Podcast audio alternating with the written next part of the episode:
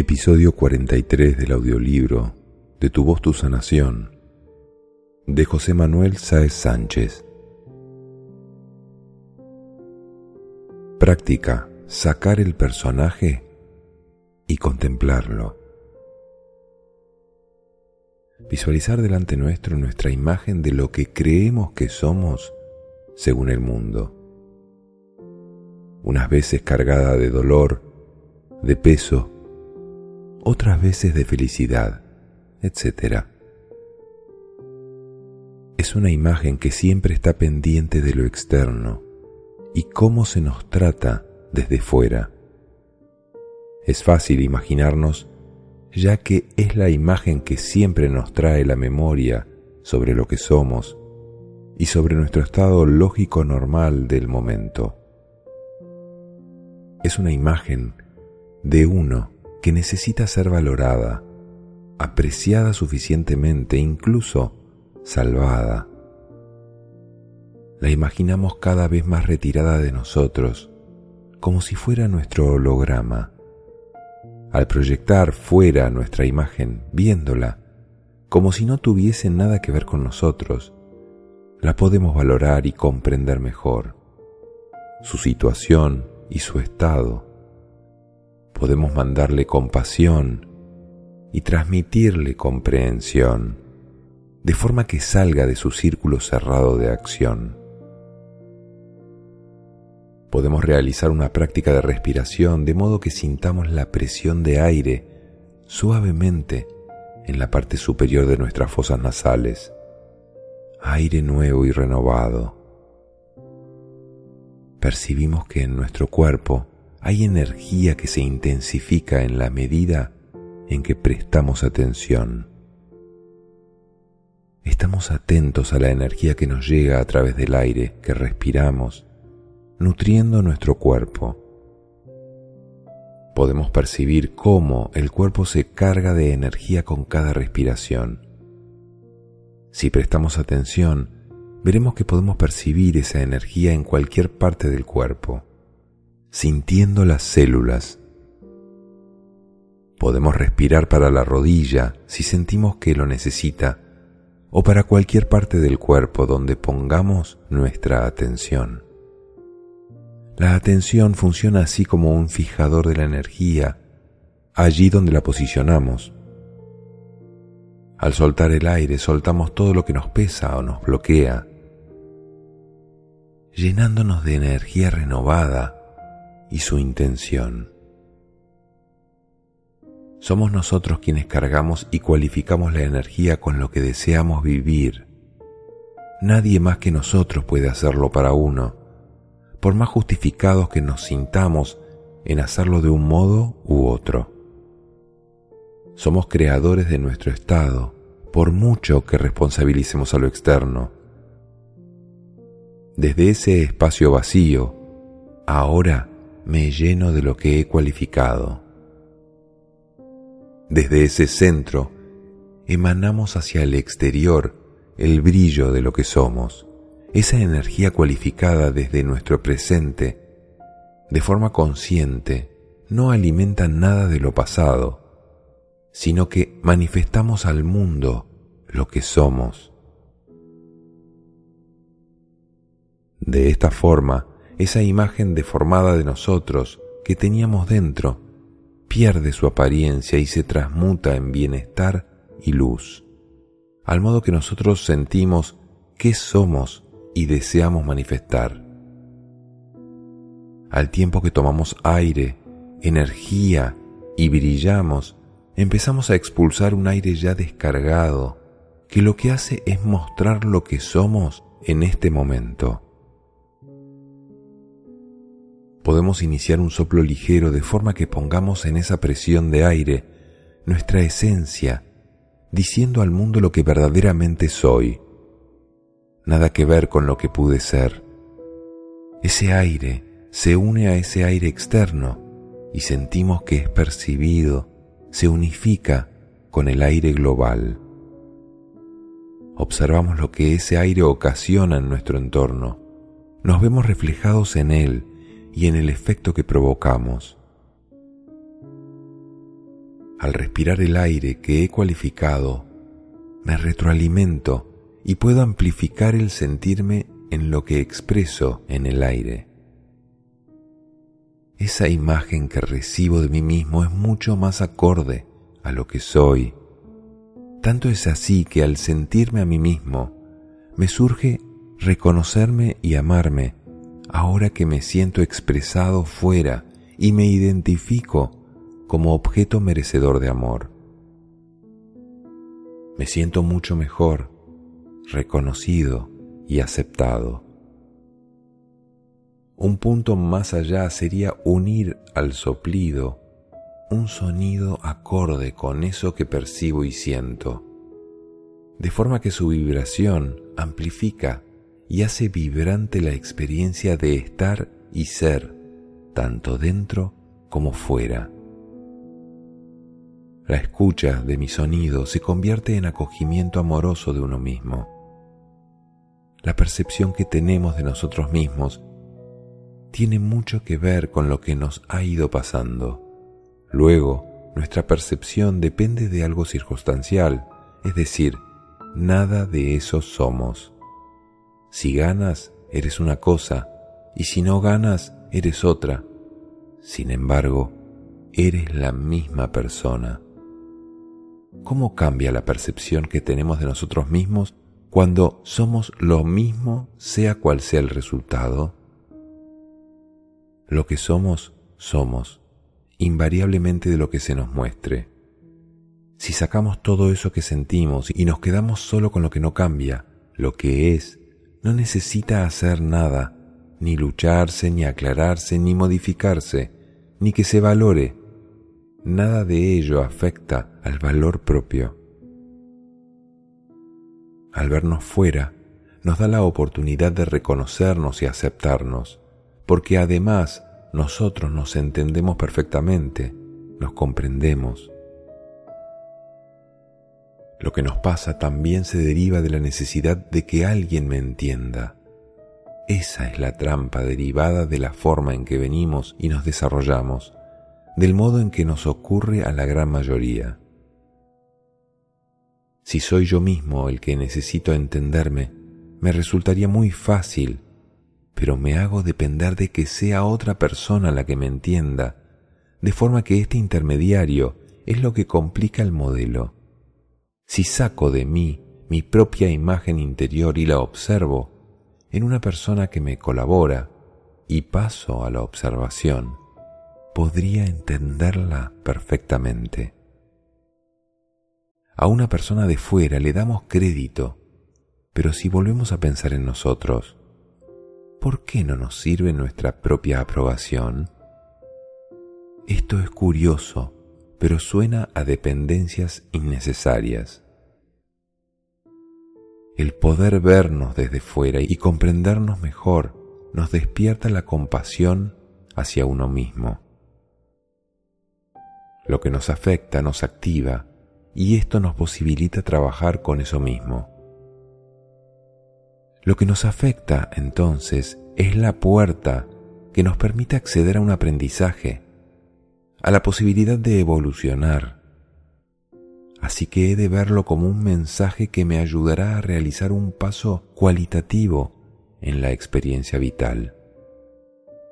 ¿Por qué necesitamos un intermediario para amarnos a nosotros mismos, para aceptarnos, para comprendernos? ¿Por qué establecemos esa dependencia? ¿Se trata de otra creencia? Es lógico que se desarrollen las dependencias según esta vida. Si uno a sí mismo se entiende perfectamente, ¿por qué no valora esa comprensión y necesita ser reforzado por la comprensión del otro? Pues porque aún dependemos existencialmente de la madre y su nutrición, en algún modo. Cuando hemos sido nutridos en la autoestima, generalmente dependemos menos o nada de la aprobación de terceros. Desde luego, esto refleja un enorme problema que se manifiesta en la sociedad. Amarse a uno mismo suele ser lo más complicado, pero en realidad es lo más fácil porque solo depende de uno mismo. El límite lo ponemos nosotros mismos. Entonces, ¿por qué nos resulta tan difícil amarnos? Si tenemos un mecanismo establecido para lograr la autoestima dependiendo de algo externo, es muy difícil lograrla fuera de ese mecanismo y en ese mecanismo aprendido existe la otra persona de la cual dependemos. Si esa persona no existe, la buscaremos para lograr el mismo fin mediante un intermediario. Cuando rompemos ese mecanismo, tenemos la posibilidad de lograr el valor propio de forma independiente, libre y sin límites. En realidad, esto solo depende de uno mismo. Somos nuestro único límite. Por ese motivo realmente es fácil, depende de nosotros quitar ese intermediario. ¿Cómo algo que tengo al alcance de mi mano no lo tomo? Lo extraño y raro es que necesitemos que alguien nos diga que está de acuerdo para que nos valoremos. Estos mecanismos se forjaron en hechos tales como necesito que mi madre me alimente para que no me muera. Necesito, necesito, forma parte de los períodos iniciales de la vida, que no son los momentos en que dependemos verdaderamente de ese intermediario que nos da elementos tan valiosos como la nutrición, el afecto, el cariño, etc. Ocurre que si la madre no nos nutre con ese alimento tan necesario, recibir vida consciente, amor incondicional consciente, se estará en la queja y podemos estar toda la vida esperando ser nutridos de eso tan necesario, reprochando conscientemente o inconscientemente a la madre por falta de nutrición. Asumimos el rol de desnutridos, ya que nuestra madre no fue capaz de nutrirnos en ese aspecto tan especial y cercano al alma.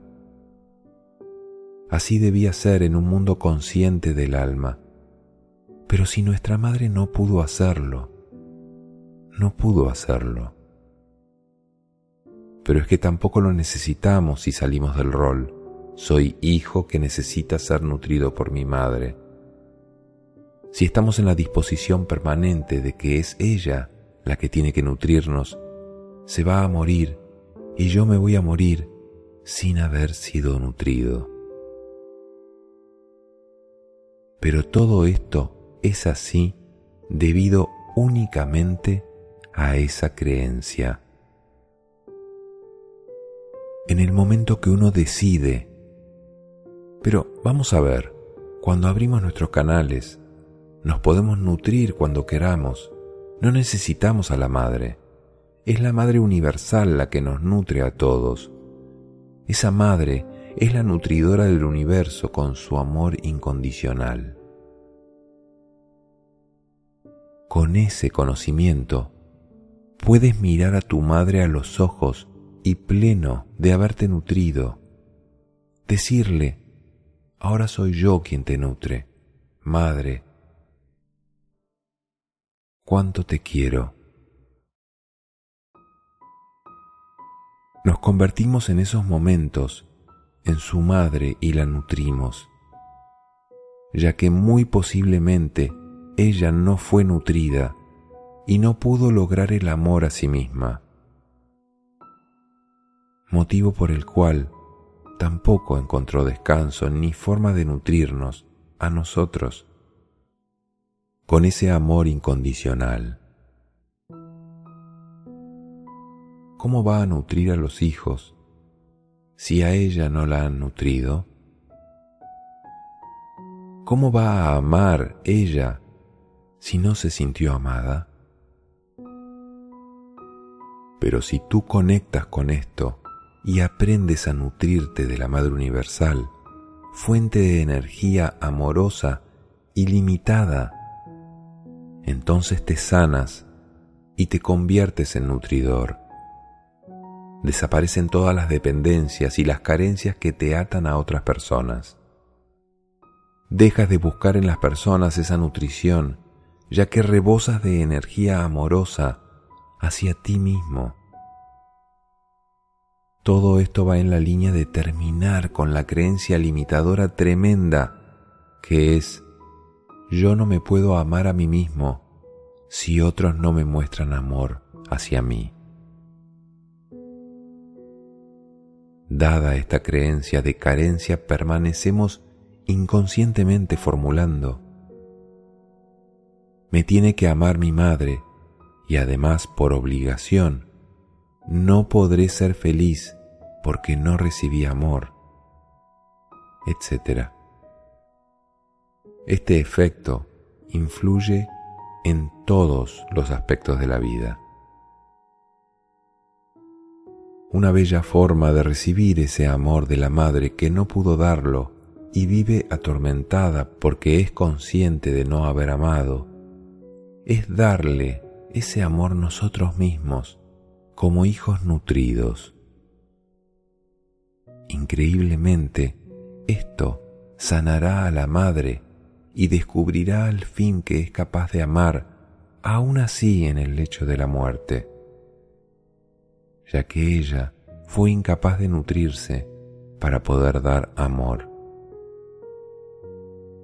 Con un instante en que ella puede sentir ese amor, proceda de donde proceda, liberará sin duda a toda la rama familiar, sanándola de la peor enfermedad que existe, que es la falta de amor.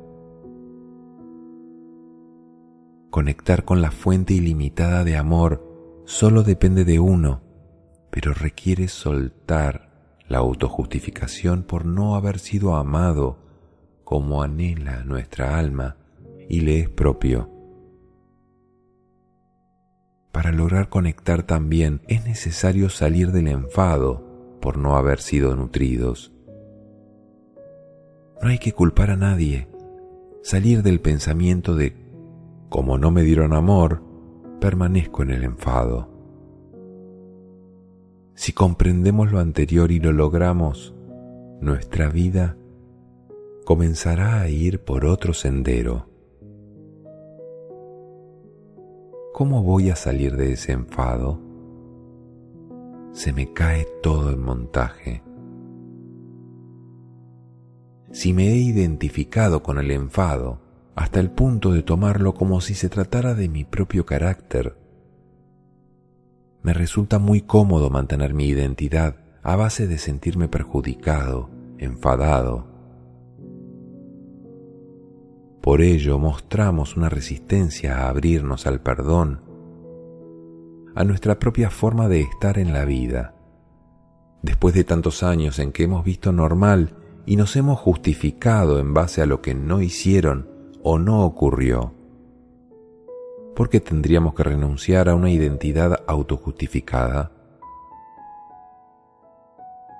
El proceso de dejarnos de justificar por medio de la trinchera del enfado es un proceso largo, pero siempre placentero de ir dejando, permitiendo que la generosidad de la vida vaya erosionando la coraza dejando de culpar al mundo de dureza. Si me abro a la nutrición y la permito, ¿cómo voy a estar enfadado? De hecho, si no le permitimos, es porque no podríamos seguir en el enfado. Si a alguien que le negamos un pan se enfada y luego se lo ofrecemos, posiblemente ya no lo acepte porque se situó en el ofendido. Pero si es capaz de aceptarlo, previamente dejaría su enfado y después podría agradecer y disfrutar del pan. Si lo que somos lo proyectamos en otra persona para vernos desde fuera, de forma que nos reconozcamos perfectamente, podemos entender qué imagen le devolveríamos. Si ese enfado por no haber sido nutridos es lo que proyectamos, culpando a los otros por no darnos la valoración, entonces el feedback que recibimos es de rechazo y desagrado hacia nosotros, ya que inconscientemente les hacemos sentir responsables de nuestra carencia. Esto lo que propicia es que esa desnutrición se agrava y así, en un ciclo sin fin. ¿Qué es ese feedback? Se trata de la reacción a nuestra imagen de enfado. Ni siquiera tiene que ver con lo que somos verdaderamente, ni lo que mostrarían si fuese nuestra verdad la que vieran. Lo tóxico nuestro, lo más tóxico de ellos, nos retorna una imagen aún más distorsionada. Entonces, ¿qué pasaría si borramos toda la memoria, toda la idea de que no me han nutrido, que no me han querido, todo eso fuera, y me empiezo a nutrir yo? Caramba, si soy amado, si la energía del universo me ama, me mantiene aquí vivo, empiezo a nutrirme, a alegrarme, a reconocerme, a quererme, y empiezo a mostrar al mundo lo que soy, el nutrido, el amado. Qué situación tan diferente.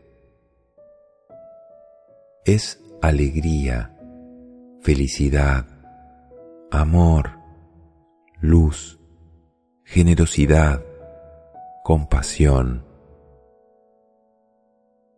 ¿Cómo lo van a percibir los demás? ¿Qué persona, qué luz tiene? Desprende amor. Imaginar qué imagen nos retorna, mucho más auténtica y potente. Lo que somos es lo mismo, con un retorno u otro.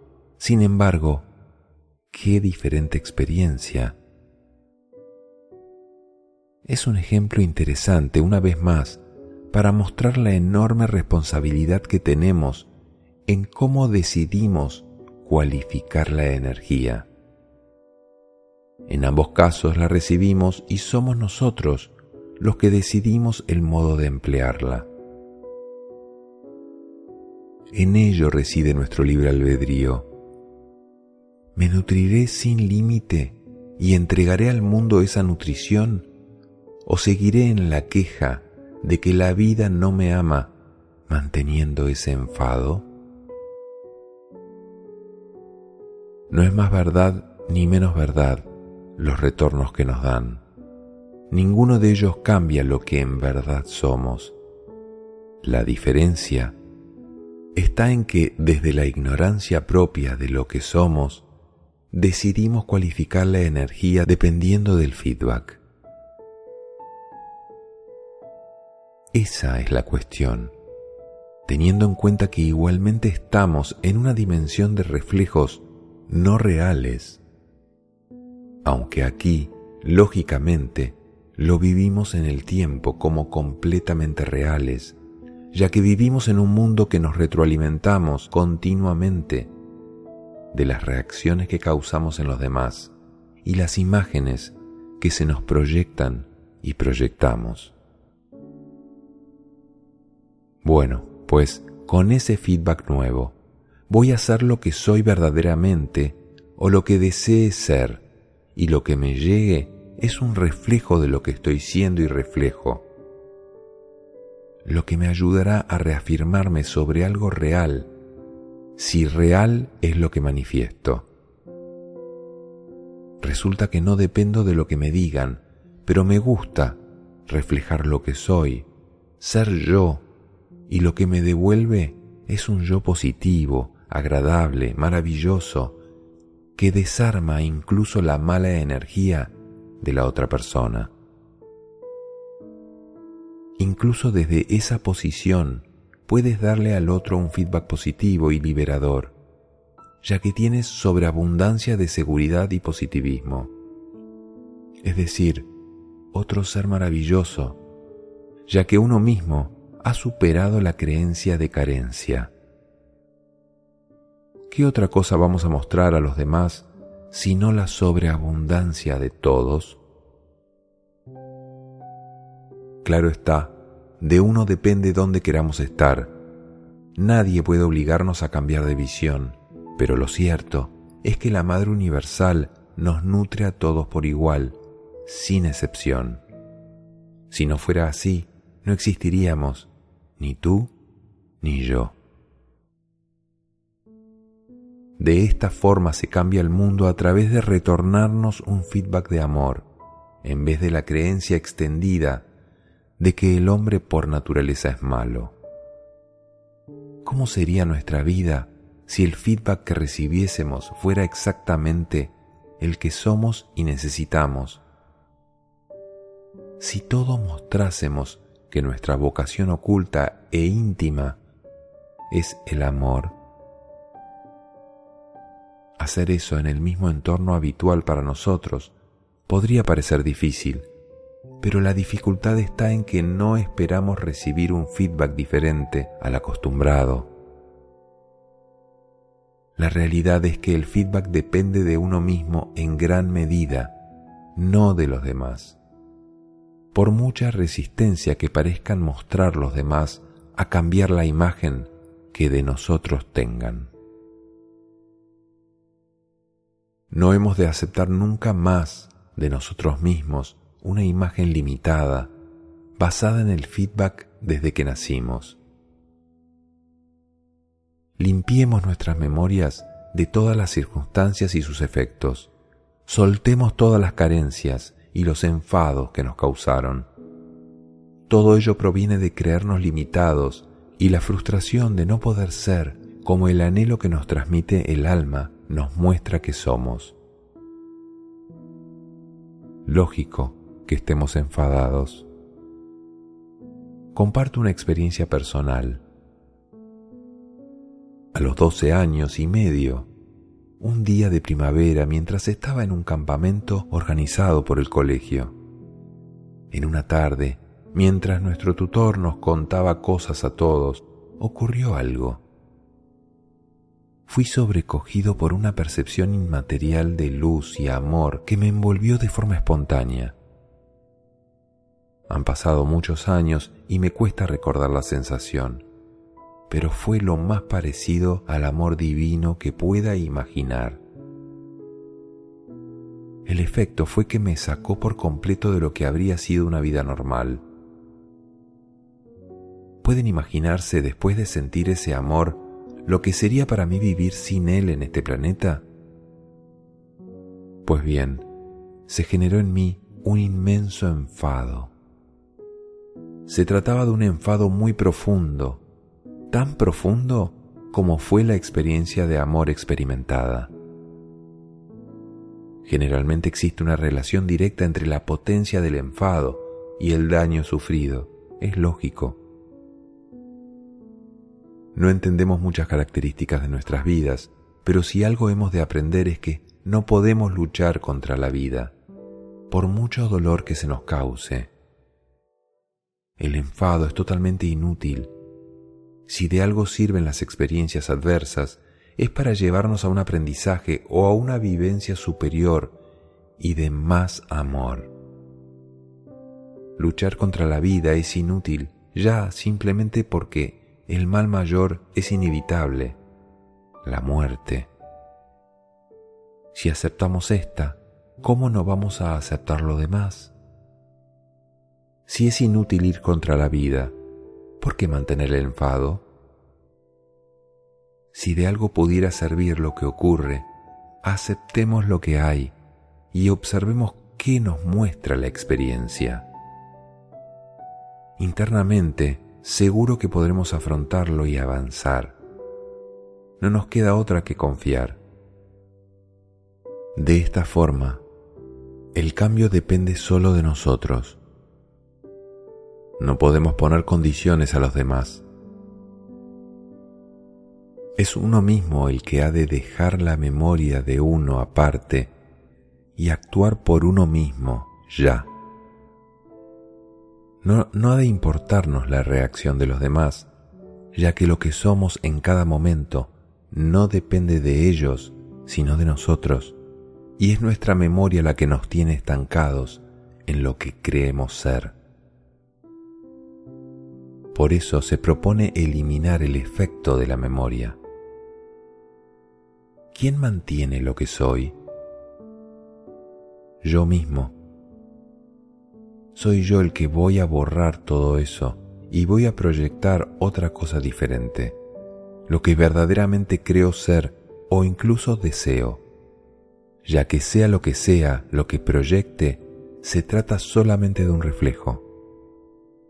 Instantáneamente los demás notarán el cambio, ya que no alimentaremos mediante la memoria eso que creímos ser. Instantáneamente los demás lo perciben y se desubican contigo de forma muy positiva. Por ejemplo, puede ocurrirnos que al asistir a retiros de meditación, donde hemos estado conectados con nuestra presencia interna por un tiempo, al terminar y volver a nuestra actividad diaria, sin darnos cuenta, al haber estado en ese estado más conectados y habernos nutrido por dentro, vamos a proyectar en nuestro entorno algo bien diferente a lo habitual y los demás lo detectarán de forma instantánea. Realmente sienten que la energía que te mueve es diferente, de forma que el feedback que vas a recibir cambia considerablemente. Esto podría originar un cambio en tus relaciones radical.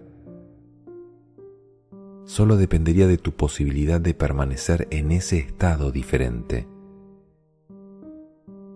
Pretendemos salirnos de forma completa de este proceso de feedback negativo, ya que ciertamente seguimos siendo vulnerables a su efecto. Lo ideal sería no necesitar ningún tipo de feedback ni basarnos en él para hacer lo que siempre hemos sido desde el reconocimiento que somos luz. Hay muchas cosas que nos aportan ese aspecto positivo, pero van y vienen. Somos consumistas de métodos y técnicas que nos sacan del ciclo negativo, ya sea mediante retiros de meditación, lectura de libros, películas conmovedoras, etc. Lo que intentamos es lograr de forma consciente desentrañar estos mecanismos y eliminarlos de forma definitiva y poder lograr una vida más iluminada, más clarividente, más cercana a las características del alma, llena de cualidades que quedan por descubrir. El quid de la cuestión es no poner condiciones a lo externo para lograr la autoaceptación. Se trataría de excusas no me afecta lo que me muestren los demás para permitirme ser lo que soy. Si me afectase, no podría hacer lo que he de hacer, ser yo mismo. La frase, si cambias tú, cambia el mundo, hay que saberla leer, porque el cambio real de uno es no cambiar nada fuera, para lograr el amor absoluto hacia lo que uno es sin condiciones. Nada ha de cambiar fuera, aunque quizás el mayor y único cambio necesario y fundamental es darme cuenta de que no dependo de nadie para cambiar, de que no necesito que nada cambie fuera. Cada cosa es lo que es y tiene una razón para hacerlo. Al igual que se habla de no juzgar para no ser juzgado, también se podría decir no cambiar nada en el mundo para no cambiar nada en mí, ya que tal cual es, es perfecto, al igual que el mundo lo ha de ser, experimentando cada cosa como tal. Solo puede ser lo que ya es. Pretender ser lo que no se es es el principio de la infelicidad ya que es imposible, igual para uno que para el otro. Quizás lograr entender que lo que me ocurre es la forma más directa de encontrarme en lo que verdaderamente soy, con lo que ¿para qué desear cambiarlo? Quizás cuando se logre el objetivo de encontrarme, llegando al amor, las condiciones ya no tengan sentido y desaparezcan. Entonces sí veré que el cambio se produjo sin hacer nada directo para provocarlo. No juzgar es no poner condiciones al otro ni a la vida. Poner condiciones es que el otro haga lo que yo quiero, de forma que si lo hace de esa forma, ya no le juzgaría. Es decir, exijo que el otro vive a mis expensas, nació para servirme. Esto no va a funcionar precisamente el no necesitar para nada que el otro haga, porque solo depende de mí, es lo que nos permite cambiar con seguridad. Pero si estoy mediatizando al otro en la forma de que cambie su respuesta hacia nosotros como algo imprescindible para cambiar, estaré a expensas de lo que haga, que puede ser bien intencionado o darse cuenta y utilizarlo para controlarnos mediante esa debilidad lógicamente nuestro cambio estará muy dificultado. Por eso, uno llega a ser inmensamente feliz cuando uno ya no depende de nada para regalárselo, ni de personas, ni de pertenencias, ni de sucesos o reconocimientos. Encontramos así el camino libre, ya que solamente dependerá de nosotros.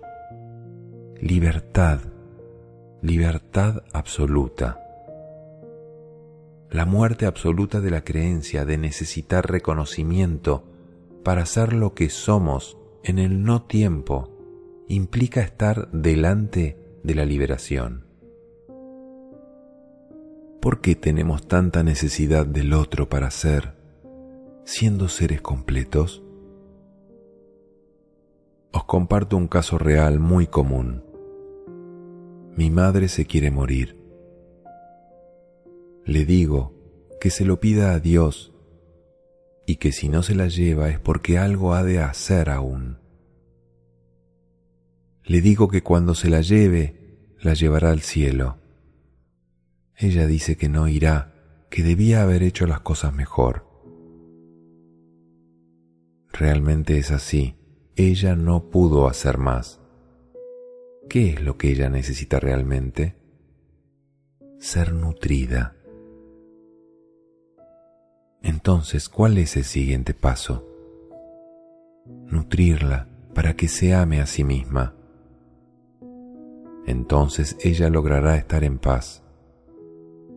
Si logra recibir la nutrición, podría hasta el último momento nutrir de forma mágica a sus hijos. Ella puede comprender en el último momento por qué no pudo nutrir a sus hijos y ahora puede recibir el amor y perdonarse para a continuación lograr sentir amor en sí misma, lo que le dará la posibilidad de sentirse capaz de amar a los hijos que crió. De esta forma se realiza la sanación en el amor de todo un sistema familiar, donde de forma inmensa toda una familia puede ser nutrida y restablecida sin duda tiene la llave para la sanación del sistema familiar. Depende que ella sea nutrida. Cuando somos nutridos en el sentido que tratamos, tenemos la conexión con la fuente de energía en base a sentirnos amados de forma permanente por la vida. Las personas que no hayan sido nutridas, sabéis muy bien qué es vivir con esa carencia y lo que es mendigar afecto a los demás, por falta de no haber recibido ese amor constructivo. Toda la energía del universo está a nuestra disposición para nutrirnos y para nutrir. Comprender que el acceso a esa fuente de energía está al alcance de todos sin mediar ninguna situación ni persona es el descubrimiento más grande que un ser humano puede realizar porque le otorga la conexión directa con la fuente y una inmensa capacidad para generar compasión y verdadero amor. Solo nuestro posicionamiento y nuestra creencia sobre nosotros nos limitan. Cuando creemos que somos egoístas por buscar el amor a uno mismo, realmente estamos esperando que los otros nos den. Se trata de una estrategia para conseguir de otra manera que nos den. Cuando decimos que pensamos en los demás, se esconde la necesidad de sentirnos útiles porque damos y de esta forma lograr valoración. Valorados porque apoyamos, cuando en realidad lo que ocurre es que estamos esperando que nos valoren e indirectamente hacemos perder valor al otro porque le mostramos que nos necesita. Si hemos de aceptar que necesitamos valoración, lo primero es reconocerlo y luego hemos de dárnosla directamente y no implicar a otros. Por eso, amarse a uno mismo nunca es egoísta, sino la mejor forma de permitir que los demás se amen a sí mismos desde su poder directo. Solo nos tenemos que dar a nosotros mismos. Cuando todos nos damos todo lo que necesitamos, no es necesario dar nada ni recibir nada. Se forma una valoración equitativa de todos, nadie, ni más ni menos que nadie. Somos un 100% de la divinidad y no tiene sentido pedirle a otro 100% de la divinidad que te dé algo que digas necesitar, simplemente porque no lo reconoces en ti te dirían, ¿cómo te voy a dar si es mío? Si lo necesito para mí, para ser Dios necesito el 100%, no te puedo dar nada. ¿Por qué me lo pides si tú eres otro 100%? ¿Qué quieres? ¿Ser un 110%? ¿Cómo vas a ser más que Dios? Cada uno se quede con su 100% realmente nada hay que hacer. Ya somos ese 100%. No creemos que nos queda algo por hacer y por eso andamos buscando lo que no es nuestro. Ya tenemos el 100%. El no darnos cuenta, el no aceptarlo, nos impele a una búsqueda sin sentido, donde estamos distraídos por ahí.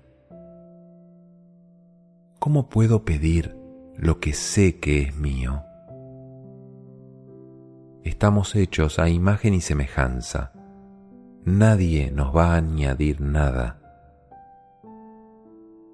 Intuitivamente sabemos que la verdad está en mí. Por eso, cuando nos aproximamos a ser conscientes de ese 100%, es normal que no aceptemos ningún mediador, ya sea en forma de libro santo, ya sea mediante un maestro auténtico. Puesto que vamos a acceder a la realización, ese 100% se activa de forma absoluta y ya es. A veces, por eso, no queremos ver reflejos en cosas que lo muestren y nos ceñimos a la vivencia personal, ya que si no lo vivimos con el valor que tiene, no se produce la realización ya que no nace ni reside en uno mismo. Por eso nos resistiremos a darle el poder a libros o elementos externos, aun siendo fiel reflejo de nuestra realización. Hay dos formas de lograr el entendimiento. Hay entendimiento desde la conciencia y hay entendimiento desde la experiencia directa. Generalmente la comprensión intelectual y la conciencia logran conectar con la experiencia, pero no se puede hablar de realización sin esta última. Ejemplo, si alguien fue de viaje a Atenas, te lo puede contar, o ver una película filmada, pero puede que no queramos que nos lo cuenten, que queramos vivirlo el negarnos a ver una película cuando podemos tener la vivencia interna. Es algo lógico. Por otra parte, cuando un ser trasciende y se libera, no se trata de un pasatiempo, de una película, de la lectura de un libro apasionante, que después de dormir hará otra cosa. Se trata de un proceso verdadero y trascendente, que nada tiene que ver con la memoria ni con efectos culturales. Es algo que nos saca y que trasciende cualquier cosa que tengamos en nuestras memorias, y sobre todo de la experiencia como ser humano. No podemos hacer un uso intelectual de esa realidad, como si se tratara de intercambiar opiniones. Aplicarse en uno mismo el proceso es, si cabe, más trascendental que el propio acto de fallecer según el cuerpo, aun cuando sigamos estando en él. Esta toma de conciencia es fundamental para posicionarse definitivamente. Se vive de forma genuina, no se trata de consumir algo como solemos hacer. La realización no es un objeto de consumo mundano, no se obtiene en clases semanales, ni la vamos a leer en un libro. Es experiencia directa, radicalmente transformadora. Podemos dedicar toda la vida en ir aproximándonos a semejante transformación. Hay personas que cuando hacen ese posicionamiento retumban la tierra y otras que pasan desapercibidas. Cada persona resuena en una esfera, tiene que ver con la forma en que su alma se implica en la vida. Hay personas que sus acciones son más etéreas y hay personas más implicadas con la tierra o de más repercusión. Hay almas que asumen trabajos hasta el fondo que remueven los cimientos del ser humano. Podemos interiorizarnos y buscar en nuestro interior cómo sentimos que es nuestra implicación.